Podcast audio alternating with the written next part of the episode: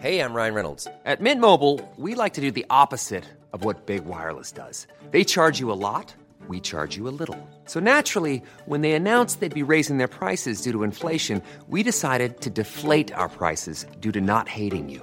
That's right. We're cutting the price of Mint Unlimited from $30 a month to just $15 a month. Give it a try at mintmobile.com slash switch. $45 upfront for three months plus taxes and fees. Promo rate for new customers for limited time. Unlimited more than 40 gigabytes per month. Slows. Full terms at mintmobile.com.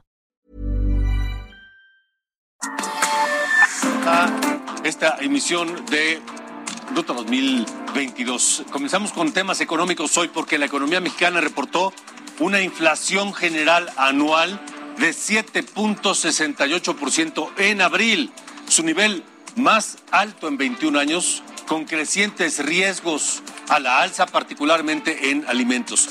Los precios subieron un punto 54%, más de medio punto porcentual, solo en abril, y eso representa el tercer mes consecutivo de alza, según informó el Instituto Nacional de Estadística y Geografía, el INEGI.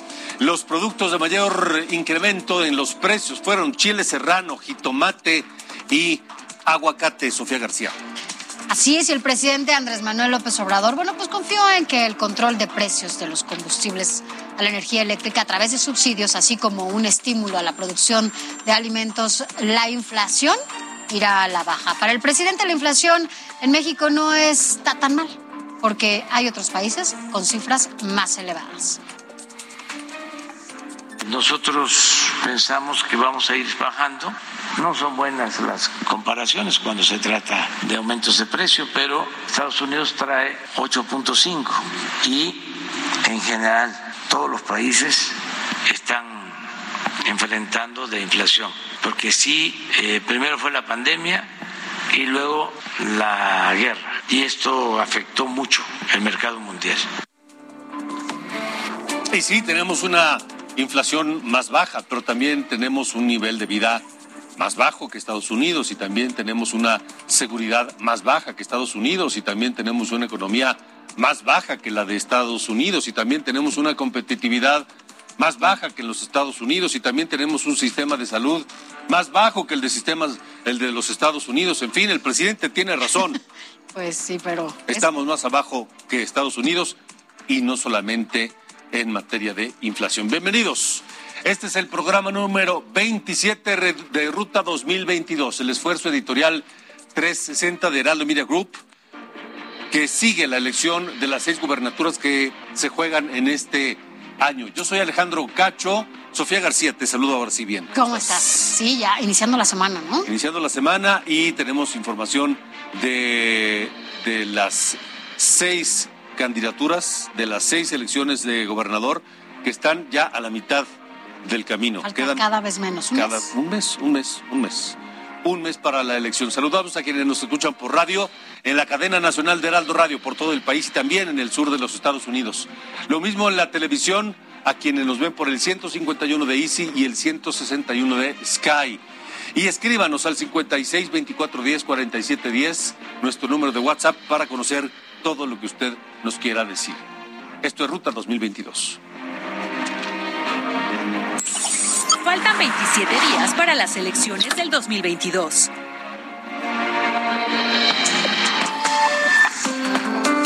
Quintana Roo, en República H.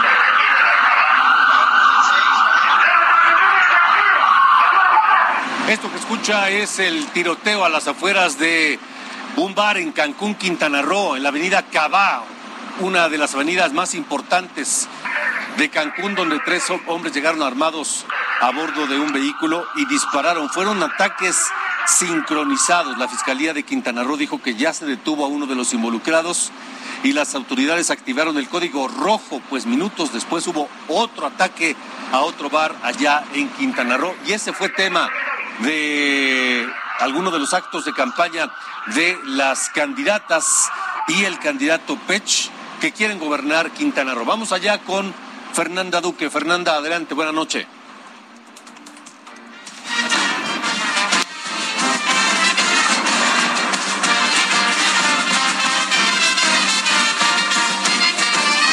Ruta 2022, Quintana Roo.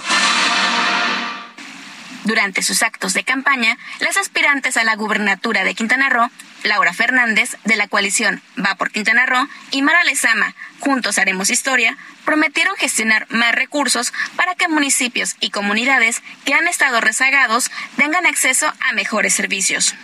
En su gira por Cozumel, la banderada del PAN, PRD y Confianza por Quintana Roo dijo que en caso de ser electa, creará un fondo para las islas con el cual se tendrá acceso a recursos especiales para alumbrado, agua, drenaje y manejo de basura.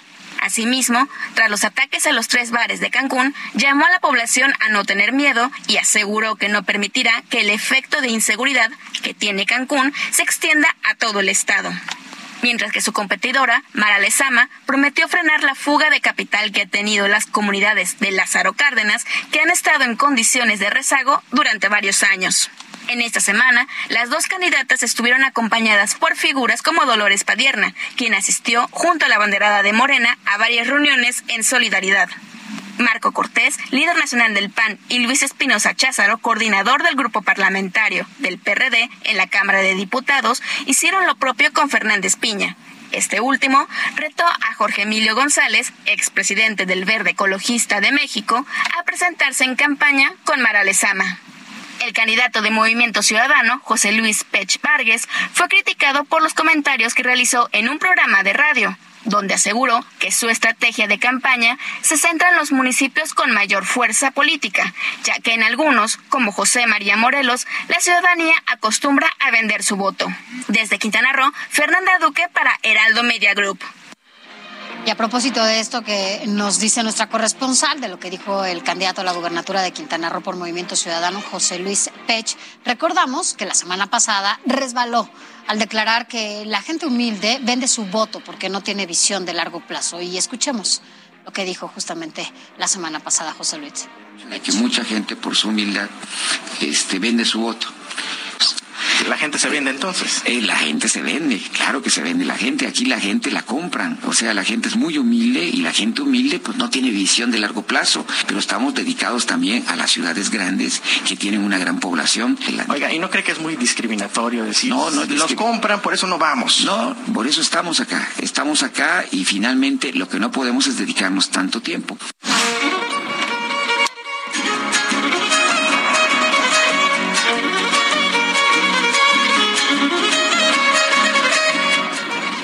Ruta 2022, Hidalgo. Bueno, de Quintana Roo vamos a Hidalgo para revisar el reporte de actividades de los candidatos. José Ignacio García tiene toda la información. La jefa de gobierno de la Ciudad de México, Claudia Sheinbaum, la gobernadora de Campeche, Laida Sansores, y la gobernadora de Colima, Indira Vizcaíno, apoyaron al candidato común de Juntos Hacemos Historia en Hidalgo, Julio Menchaca Salazar, y aseguraron que el próximo 5 de junio iniciará la transformación en la entidad. La mandataria capitalina refirió que Julio Menchaca encabeza el movimiento que impulsará la cuarta transformación en la entidad y por ello requiere una transformación real en el Estado que ha vivido más de 90 años gobernado por el mismo partido político, ubicándolo como uno de los más pobres. Escuchemos lo que dijo. Pero por si fuera poco, ha ido despertando cada vez más la conciencia del pueblo de México. Y esa conciencia ha despertado aquí en el estado de Hidalgo. Porque como bien dice Laira, se acabó el PRI en Hidalgo.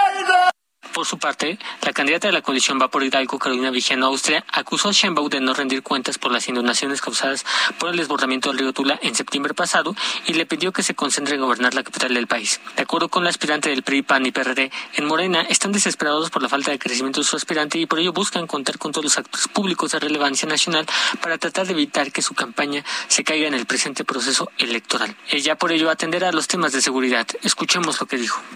Es importante blindar al Estado. Es importante que nuestras puertas de acceso y nuestra vecindad no sean una amenaza, sean una entrada de progreso.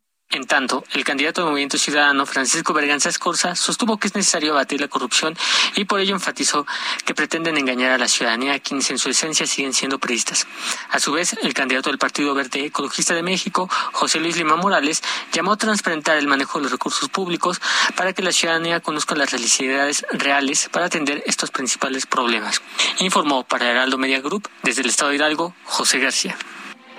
Y tras su visita a Hidalgo para apoyar al candidato de Morena, Julio Salazar Menchaca, la jefa de gobierno de la Ciudad de México, Claudia Sheinbaum, negó que tenga como objetivo posicionar su imagen para buscar la presidencia en el 2024. Contrario a esto, explicó que solo busca respaldar a los abanderados de Morena en los seis estados. En tanto, el presidente del programa de resultados electorales preliminares de Hidalgo, Uciel García Reyes, informó que 20 días antes de la elección del 5 de junio para renovar la gobernatura, se tiene todo listo y el simulacro con el que el INE dará los resultados rápidos la noche de la votación.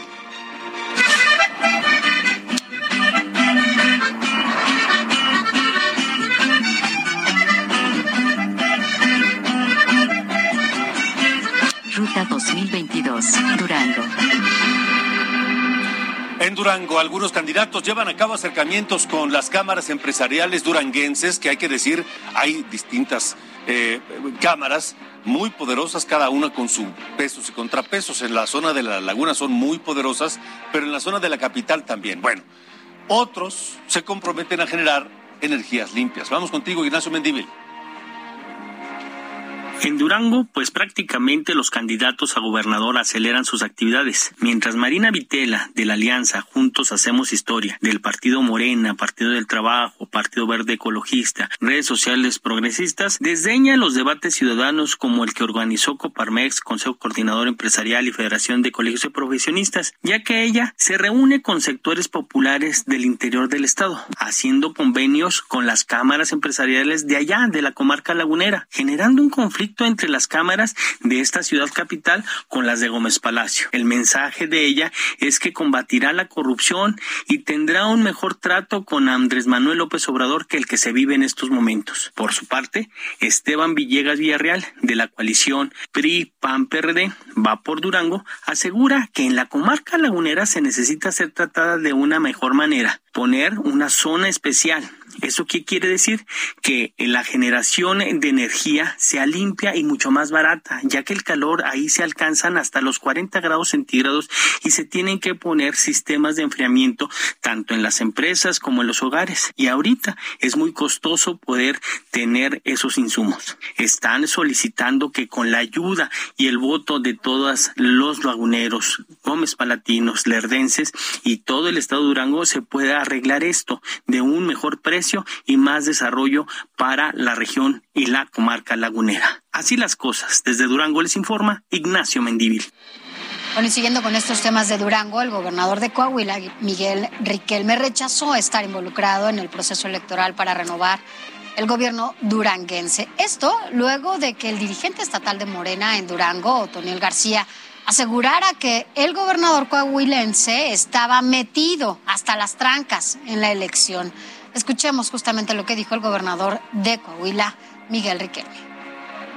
No tiene nada que ver mi, mi gobierno, ni, ni, traen recursos del Estado, ni hay eh, este, eh, tampoco eh, gente que, que, esté directamente trabajando conmigo ahí en, en, ninguna, en ninguna campaña, ¿no? Este, yo creo que ahí a la presencia tanto del diputado Samir Fernández como, como de Rodrigo Fuentes, pues eh, se quiere atribuir a mi, a mi persona.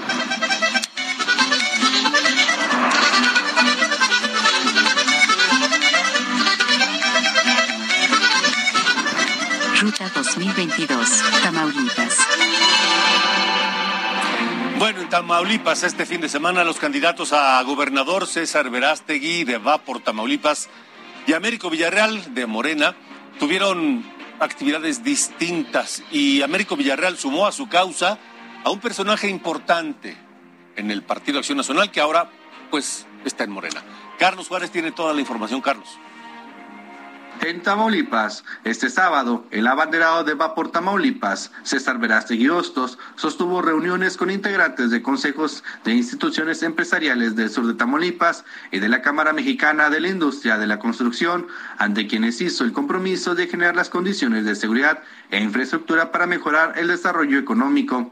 Esto fue lo que comentó César Verástegui Hostos, abanderado de la alianza PRI-PAN-PRD. Escucharon el tema de, la bolsa es integrarlo, lograrlo y tener la oportunidad de motivar y incentivar a toda aquella gente que tenga alguna idea, que tenga algún, este, proyecto creativo y que bueno, que se pueda levantar la economía, no nomás aquí en la zona sino en todo el estado. Por su parte, el candidato Américo Villarreal Anaya estuvo en la frontera de Tamaulipas, donde dio a conocer que el alcalde de Reynosa, Carlos Ortiz, se suma a su campaña.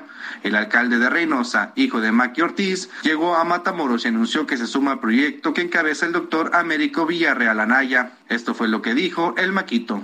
Estoy seguro que hará un gran trabajo para todo Tamaulipas, que es el doctor Américo Villarreal y que el día de hoy está haciendo grandes compromisos por el bienestar de todos nosotros. Sobre el movimiento ciudadano, el senador Dante Delgado estuvo en la ciudad de Tampico acompañando a su abanderado Arturo Díez, quien cabe señalar no pudo responder los cuestionamientos de la prensa porque el senador lo interrumpía e incluso se confrontó con una periodista de este puerto.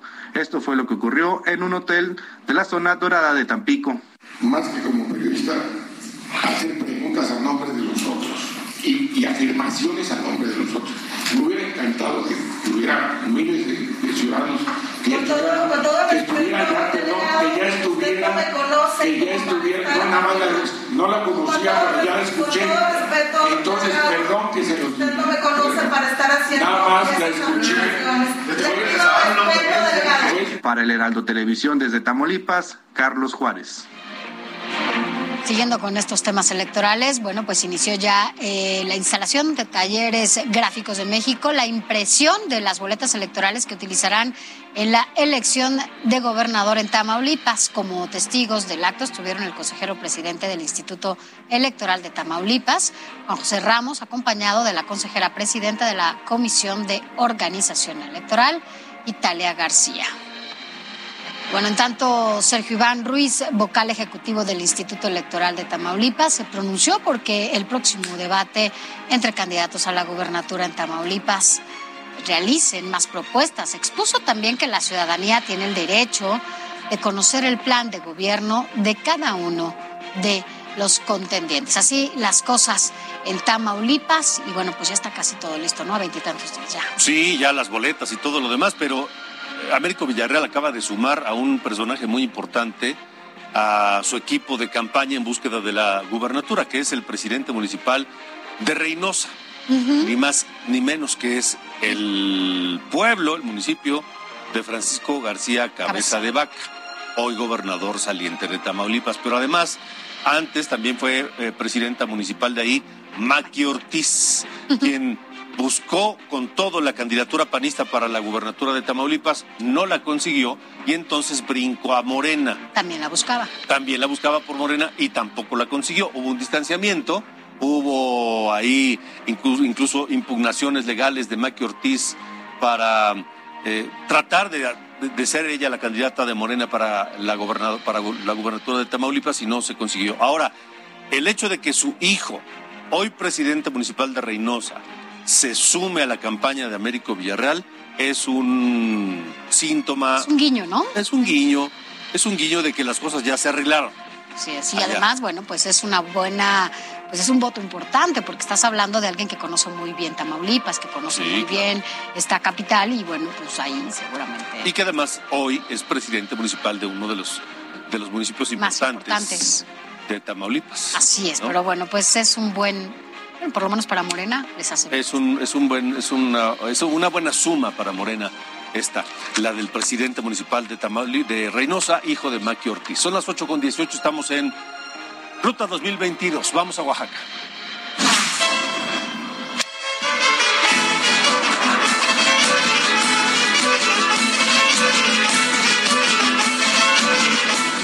Ruta 2022, Oaxaca. Bueno, en Oaxaca, este fin de semana, los candidatos a gobernador sostuvieron encuentros con distintos sectores productivos. Karina García tiene los detalles. Los candidatos a la gubernatura de Oaxaca continúan en su recorrido por el territorio estatal donde han signado una serie de compromisos con diversos sectores productivos.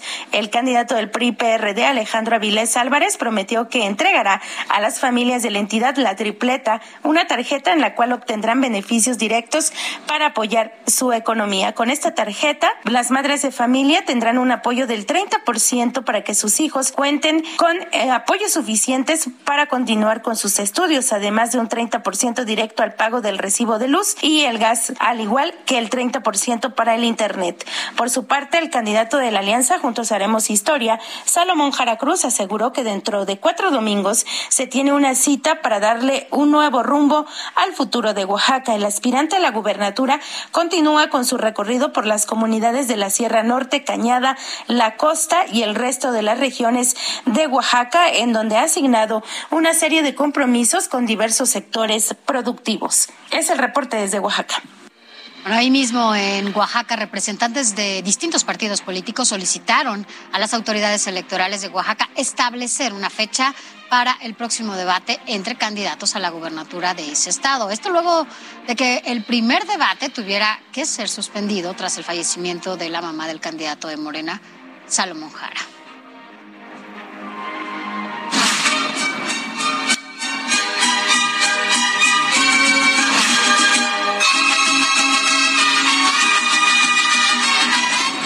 Ruta 2022, Aguascalientes. En realidad eh, fue el padre de Salomón Jara quien falleció y por ese motivo se pospuso el debate que ahora no se sabe qué va a pasar, no hay una fecha definida, aunque los candidatos están solicitando pues que se reprograme. En Aguascalientes las distintas candidatas, allá todas son mujeres, tuvieron actividades y la información la tiene allá Omar Hernández. En el día 37 de campañas electorales por la búsqueda de la gubernatura de Aguascalientes, las cinco candidatas redoblaron sus recorridos por los 11 municipios. Dos de ellas recibieron durante el fin de semana el apoyo de figuras políticas externas. La candidata de la coalición Va por Aguascalientes, integrada por el PAN, el PRI y el PRD, firmó la Alianza por el Campo en compañía del presidente nacional del PAN. Así se expresó Marco Cortés. La gente aquí en Aguascalientes debe seguir invirtiendo, dar certidumbre, que no los venga a invadir la inseguridad que llega en otros estados y por eso hay que blindar Aguascalientes, como bien lo has dicho, Tere. Por su parte, la candidata de Morena, Nora Rubalcaba, sostuvo un encuentro con maestros donde prometió implementar programas públicos a favor del arte y la cultura. La candidata Anayeli Muñoz de Movimiento Ciudadano también recibió apoyo externo. Sin embargo, ella tuvo que viajar hasta Nuevo León para recibir el respaldo del gobernador Samuel García. Ella es muy buena para trabajar, es muy buena para cumplir su palabra y sobre todo para ayudar a la gente de Aguascalientes.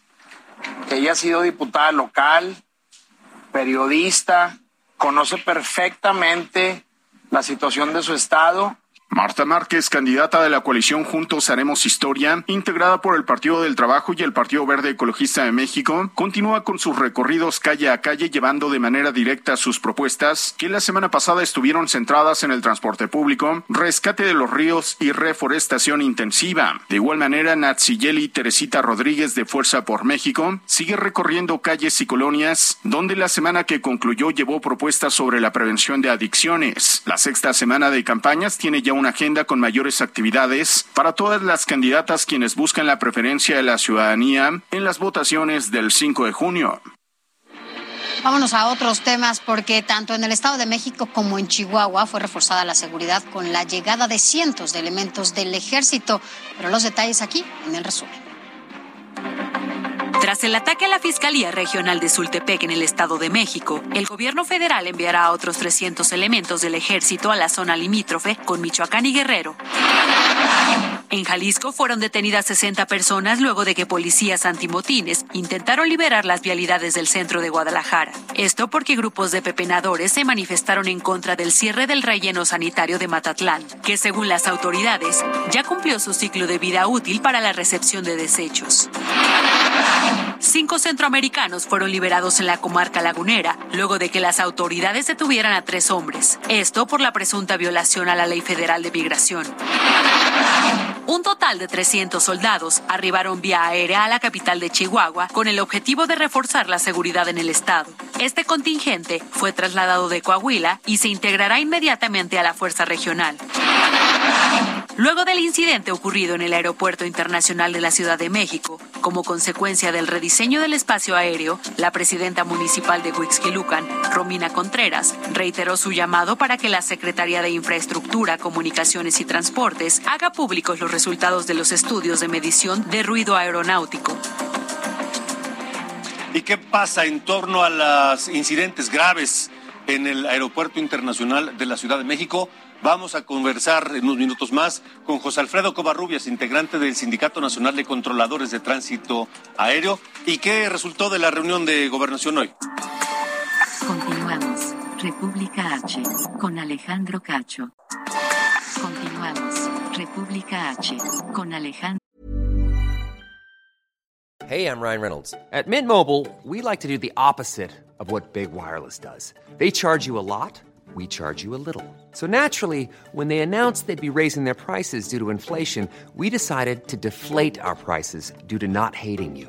That's right. We're cutting the price of Mint Unlimited from $30 a month to just $15 a month. Give it a try at mintmobile.com slash switch. $45 upfront for three months plus taxes and fees. Promo rate for new customers for limited time. Unlimited more than 40 gigabytes per month. Slows. Full terms at mintmobile.com. Trocacho. El fin de semana eh, se dio a conocer profusamente este incidente grave que ocurrió entre dos eh, aviones de Volaris en el Aeropuerto Internacional de la Ciudad de México, uno que estaba a punto de aterrizar y que tuvo que realizar una maniobra pues muy peligrosa para que unos metros antes de tomar o de tocar tierra levantara nuevamente el vuelo y evitara así el choque con otro avión que se encontraba en la misma pista eh, esperando despegar, esperando despegar, sí. Eso provocó la renuncia de un funcionario de la Secretaría de Comunicaciones y, Transportes, eh, el del encargado de los servicios de navegación en el espacio aéreo mexicano, el encargado de CNEAM, renunció y eso provocó también que los usuarios protestaran y a través de redes sociales se dieran a conocer muchos videos de incidentes similares y que además hablara ya de pues eh, más de una docena casi 20, 17 incidentes así en el último año. Motivó una reunión en la Secretaría de Gobernación urgente el día de hoy entre funcionarios del gobierno federal y empresarios de la industria de aviación y acordaron reducir 25% las operaciones en el Aeropuerto Internacional de la Ciudad de México, por lo que los vuelos de ese 25% serán enviados al Aeropuerto Internacional Felipe Ángeles, como quiere el presidente López Obrador, o al aeropuerto de Toluca. Así que finalmente lo que el presidente quería se, logró, se hizo. 25% de los vuelos del aeropuerto de la Ciudad de México se van al Felipe Ángeles y al de Toluca. El subsecretario de Transporte, Rogelio Jiménez Pons, dijo que el incidente entre los aviones de Volaris el fin de semana se debió a un error del controlador de tráfico aéreo y que será investigado.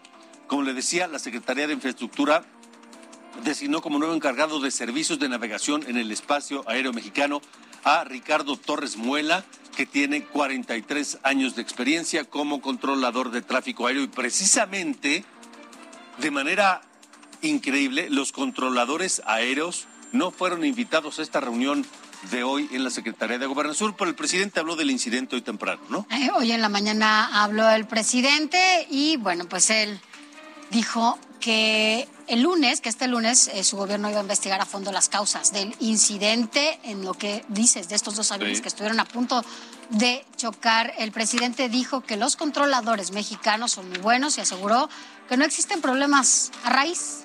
Escuchemos lo que dijo el presidente. No, son muy buenos los operadores aéreos y va a haber entendimiento. Las mismas líneas ya vinieron a ofrecer que van a tener más vuelos del el aeropuerto Felipe Ángeles. Y continuando con lo que decías justamente de Víctor Manuel Hernández, bueno, pues presentó su renuncia como director general de servicios a la navegación en el espacio aéreo mexicano. En la carta que envió al secretario de Comunicaciones y Transportes, Jorge Arganis, Víctor Hernández agradeció el tiempo en que se le permitió formar parte del equipo de trabajo y le desea mucho éxito. Y le decía yo, esto motivó una reunión urgente en la Secretaría de Gobernación donde estuvieron distintas autoridades, estuvo la, Marina, el Ejército, eh, la Secretaría de Comunicaciones y Transportes, pero no estuvieron los controladores aéreos, estuvieron empresarios también de la aviación, pero los controladores aéreos no estuvieron. Esta noche le agradezco a José Alfredo Covarrubias, secretario general del Sindicato Nacional de Controladores Aéreos, que nos acompañe eh, en, en- en este programa, porque vaya situación. José Alfredo, gracias por estar aquí. Buenas noches. Buenas noches, Alejandro. Muchas gracias por la entrevista y buenas noches también a Sofía. Primero que nada, eh, ¿no debieron haberlos invitado a ustedes a esta reunión en gobernación hoy? No, no recibimos invitación, no fuimos requeridos, pero este no importa, nosotros estamos dispuestos a acudir a las reuniones de trabajo donde se puedan tomar decisiones para eh, mejorar, para recuperar el- la seguridad en, en las operaciones aéreas. Pero a lo que voy es, hubiera sido muy útil y muy importante que invitaran a los a los a los eh, controladores aéreos a esta reunión de, de gobernación hoy luego de lo ocurrido, ¿no? Sí, sería importante que también se nos escuche, que se tomen en cuenta nuestras opiniones, pero también este, se debe lo- escuchar la opinión de, de, de las de toda la ciudadanía. Finalmente son quienes resienten las afectaciones, buenas o malas, de, de las decisiones, ¿no? Y sabemos ahorita que el diseño que, que se que, que, que se eligió y que está vigente, pues causa algunas afectaciones de ruido a la población. Yo creo que toda la población este, debe ser escuchada, los especialistas, los que trabajamos en, en el sector aéreo, debemos ser escuchados. Entonces, cuando nos llamen, eh, contribuiremos. Este, tampoco es eh, un motivo para, para molestarse, ¿no? Al contrario, estamos siempre dispuestos para dar nuestro mejor esfuerzo. Ahora, José Alfredo, José Alfredo Covarrubias, yo tengo una, una duda. Es decir, hoy tenemos el mismo número de operaciones en el aeropuerto que hace un año o hace año y medio. Solo que hace año y medio no ocurrían estas cosas. ¿Qué, qué fue lo que cambió? Porque ahora sí. Son muchos factores. El rediseño es eh, determinante. O sea, eh, eh, hablamos del rediseño de las rutas aéreas para aterrizar y despegar del aeropuerto, ¿sí? Sí, este, no solamente del aeropuerto de la Ciudad de México, sino en todo el país. El rediseño fue integral. No se aprovechó lo que ya teníamos, que era lo más recomendable por la misma OASI. Dice que si ya tienes eh, procedimientos probados, pues sobre ellos trabajes con las nuevas tecnologías, con, con el PBN. Pero se decidió hacer un, una, eh, un cambio total de, de procedimientos y, y esto ha generado confusión, ha generado este, errores en, en los, en los controladores de tránsito aéreo y este y tampoco recibieron la, la instrucción de vida no no este los cursos no fueron serios no no recibieron la información oportunamente ni, ni, ni tienen acceso en este momento no tienen acceso a la publicación de información aeronáutica que es elemental para poder hacer nuestro trabajo Ahora, si funcionaba, digamos, bien y que todo es mejorable, sabemos, se podía mejorar, ¿por qué decidieron rediseñar, empezar de cero? ¿Cuáles fueron las razones técnicas que supongo deben ser las más, de- las de mayor peso para tomar una decisión de esta? Pues no, realmente no sabemos eh, por qué determinaron eso. No, no, la- desde el principio nosotros manifestamos que no era una decisión lógica. Sin embargo, pues este el director eh, saliente de CNEAM decidió eh, eh, organizarla de esa manera, ¿no? Y peor aún, este, pues sin contar con, con el personal adecuado para, para ejecutar ese rediseño. Ahora, ¿qué va a pasar con eh, este aumento de operaciones en Toluca y en Felipe Ángeles? ¿Cuál, ¿Qué se puede prever? Pues no no causa ningún problema para eh, para el trabajo del controlador de tránsito aéreo. Sin embargo, yo creo que la, la distribución de, de estos vuelos se pudo haber hecho de otra manera. El asunto es que eh, al eliminar los slots y también al eliminar el servicio de control de flujo eh, en el Centro de Control México, provocó eh, o ha provocado que en horas eh, pico se, se sature el espacio aéreo, que hayan demoras, que hayan incidentes. Eh, entonces es importante que se retome el, el control de flujo para que ese controlador haga los bloques de, de los aviones de acuerdo a, a la temporalidad, sí, que no se sature por horas y, y que se mantenga el flujo eficiente y además que se aproveche mejor todos los tiempos, ¿no? Hay horas en que no hay ningún vuelo, está muy tranquilo, este, o son escasos vuelos, y, y, y hay horas en que está saturado. Entonces creo que eso es eh, donde se deben de tomar las medidas para eh, hacer el uso, el uso eficiente de los aeropuertos que tenemos. ¿El control del flujo es eso, digamos, es la logística de, de despegues y aterrizajes? Sí, correcto, es un este, control estratégico. ¿Y por qué se eliminó? ¿Por qué se eliminó?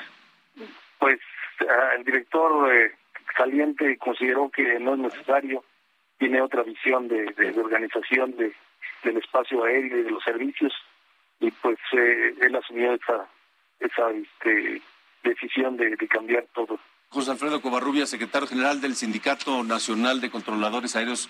A ver, eh, mm, ya van dos veces que menciona usted al director saliente. Entonces eso me hace pensar o me pregunto si el director saliente de CENEAM que provocó el rediseño de, la, de las rutas, que provocó que se eliminara este control de flujo, ¿este señor sabía lo que hacía? Pues eh, evidentemente no, quizá tenía alguna idea este de, de reorganizarlo, sin embargo, pues no no obedecía la lógica, ¿no? Sino este peor aún no no tomó en cuenta los datos reales, sino este un mundo ideal. Inclusive pues vemos en, en el diseño de- del espacio aéreo que hacen rutas para la llegada del aeropuerto de la Ciudad de México por donde antes en- entraban, pero más desplazadas, hacia, el occidente, pegándolo a, a- a los cerros, a la zona montañosa, y sin permitir que se pudieran desviar a la izquierda porque está la zona militar, es una zona prohibida para volar. Entonces, este, pues eh, se tomaron decisiones considerando escenarios ideales, escenarios ideales que, que no este, ocurren más que pocas veces en, en el año. Más ahorita, este, entrando ya eh, la temporada de lluvias, pues es evidente que los aviones se tienen que desviar porque las nubes son activas y, hay granizo, hay, hay hielo dentro de las nubes que pueden afectar la estructura de los aviones. Ahora, eh, José Alfredo, hoy nombran en su lugar a Ricardo Torres Muela y dicen que tiene 43 años de experiencia como controlador de tránsito aéreo. ¿Ustedes lo conocen? ¿Saben de su trayectoria? Sí, lo conocemos, eh, se desempeñó como controlador, coincidimos en muchos turnos, después eh, se integró a la administración de- del CNEAM como director de tránsito aéreo y en diferentes otras posiciones, eh, fue supervisor del centro de control. Eh, y cuando se desempeñó como director de, de tránsito aéreo, pues llegamos a trabajar, digamos a alcanzar acuerdos en favor de del servicio y de los mismos controladores. O sea, el perfil del nuevo responsable de CNEAM, el perfil de Ricardo Torres Muela es, es más adecuado que su antecesor. Sí, es más adecuado. pa- eh, pensamos también cuando entró el, el director saliente que iba a haber, ver una buena relación porque fue controlador. Sin embargo, pues este hasta que le dan el cargo terminamos de conocer a las personas. Ya. Pues José Alfredo Covarrubia, secretario general del Sindicato Nacional de Controladores Aéreos, gracias por haber estado aquí.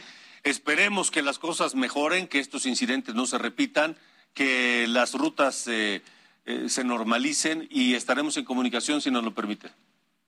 También esperamos lo mismo y los controladores están poniendo el mejor empeño para que no vuelvan a ocurrir incidentes.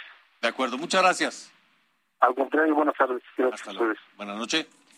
En medio de todo esto, el presidente Andrés Manuel López Obrador aseguró que no existen problemas a raíz del rediseño del espacio aéreo mexicano. López Obrador señaló que la Secretaría de Gobernación ya tomó cartas para ordenar lo del espacio aéreo y admitió también que hubo un error, pero que se está investigando.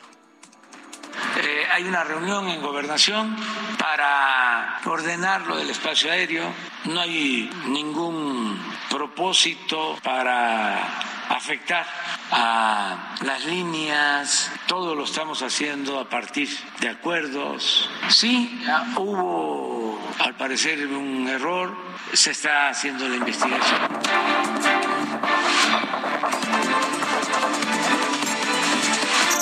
Entre curules, con Sofía García. Y a propósito de este tema, el presidente de la Comisión de Comunicaciones y Transportes de la Cámara de Diputados, Víctor Manuel Pérez, exhortó al gobierno federal a detener las operaciones del Aeropuerto Internacional Felipe Ángeles y garantizar así la seguridad de la ciudadanía.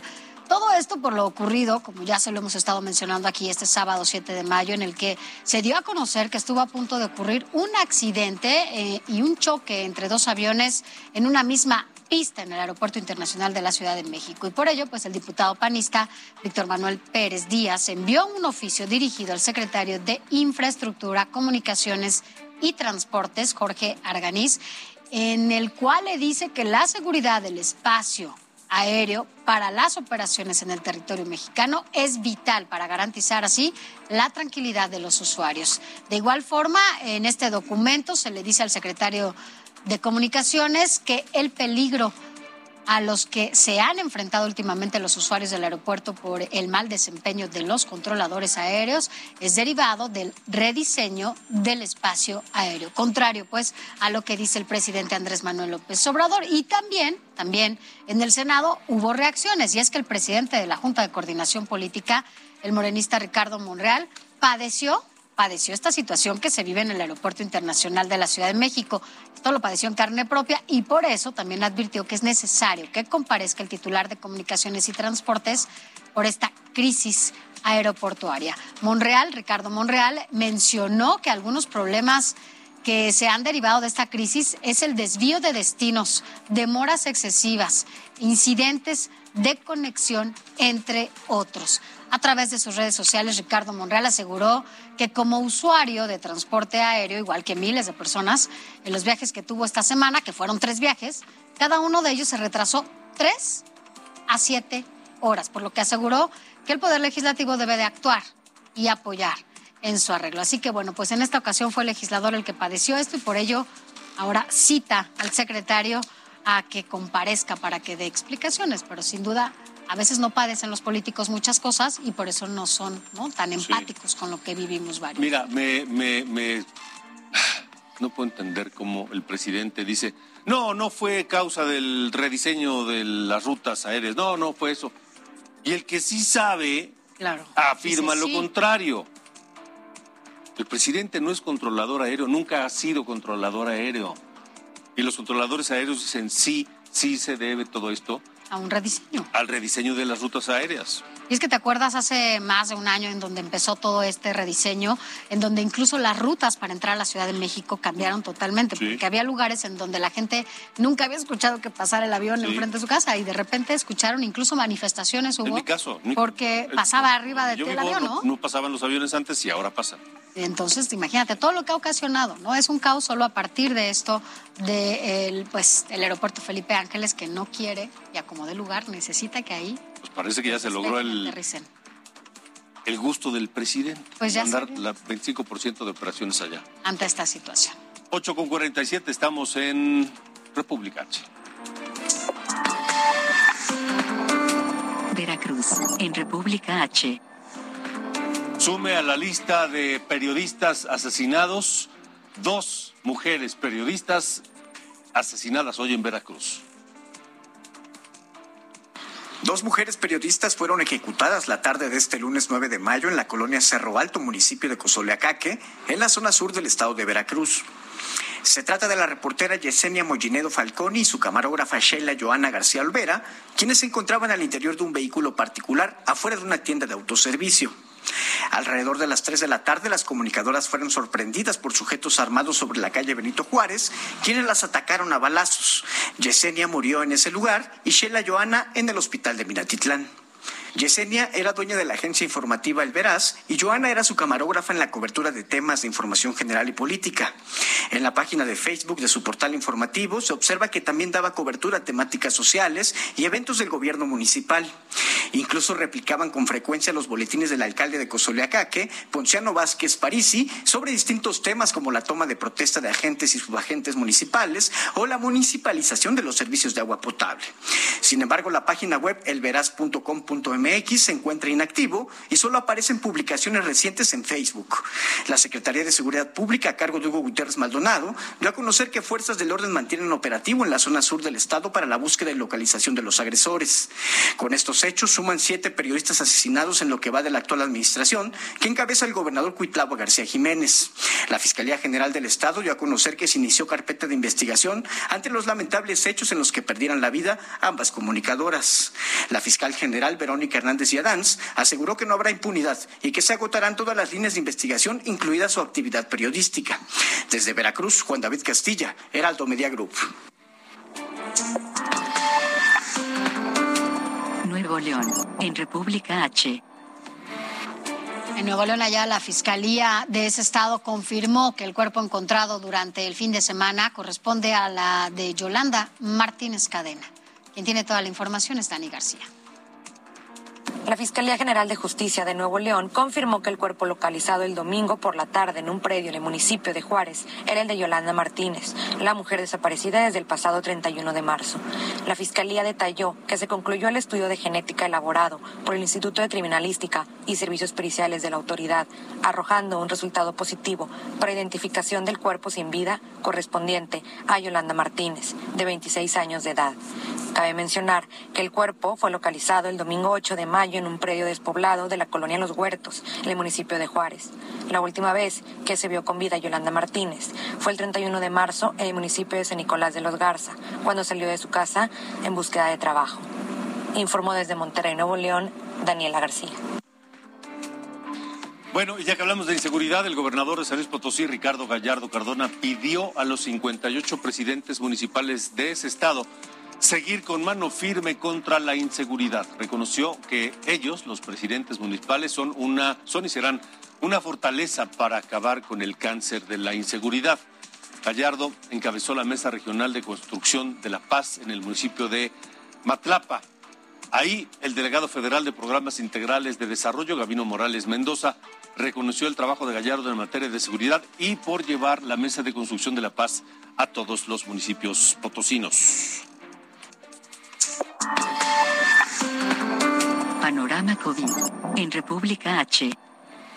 Bueno, el presidente López Obrador regresó de su gira por Centroamérica y Cuba. Cuba fue la última escala y habló hoy de los eh, logros de esta gira y particularmente de lo, logro en Cuba, donde se comprometió a comprar dosis de la vacuna Abdalá contra el COVID-19. Hay que decir que el gobierno de México va a comprar vacunas cubanas contra el coronavirus que no tienen el reconocimiento de la Organización Mundial de la Salud.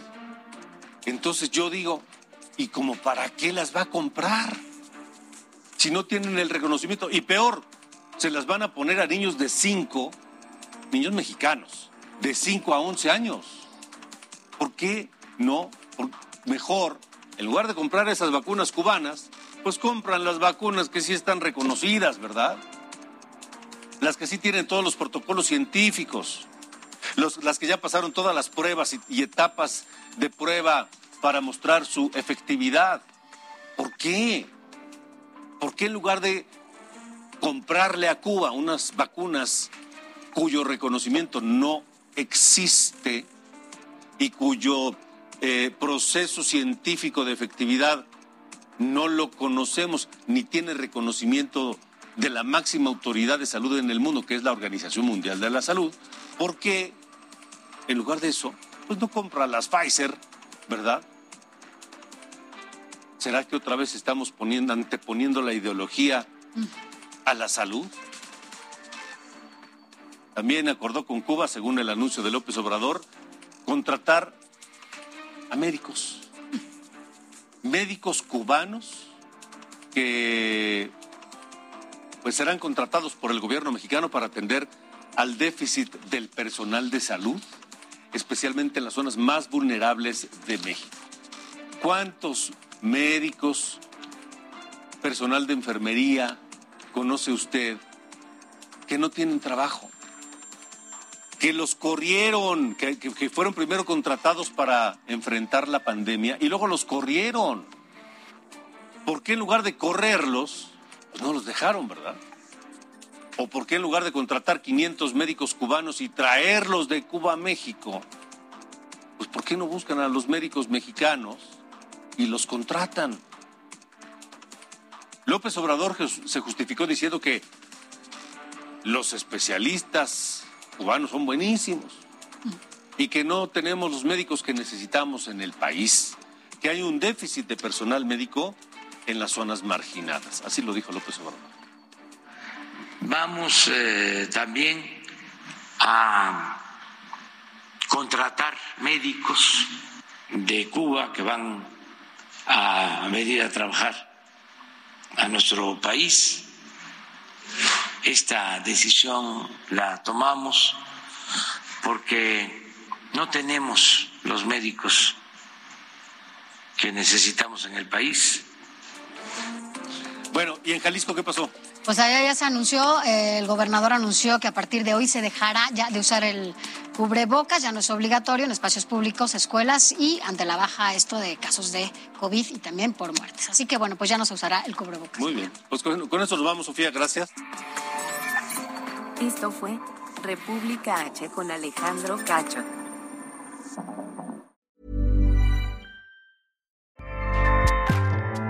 ACAST powers the world's best podcasts. Here's a show that we recommend. The Real Housewives is a guilty pleasure for most, but if you're looking to not feel guilty about that pleasure, tune in to Everything Iconic with me, Danny Pellegrino, where I break down all the messy moments and behind the scenes antics of Bravo's popular franchise. And on Everything Iconic, I also interview celebrity guests like Kelly Ripa, Kiki Palmer, Drew Barrymore, Cameron Diaz, and more about their guilty pleasures, their past work, and so much more. So if you're pop culture obsessed and find yourself watching way too much reality TV like me, tune in to Everything Iconic with Danny Pellegrino wherever you listen to podcasts. ACAST helps creators launch, grow, and monetize their podcasts everywhere. ACAST.com.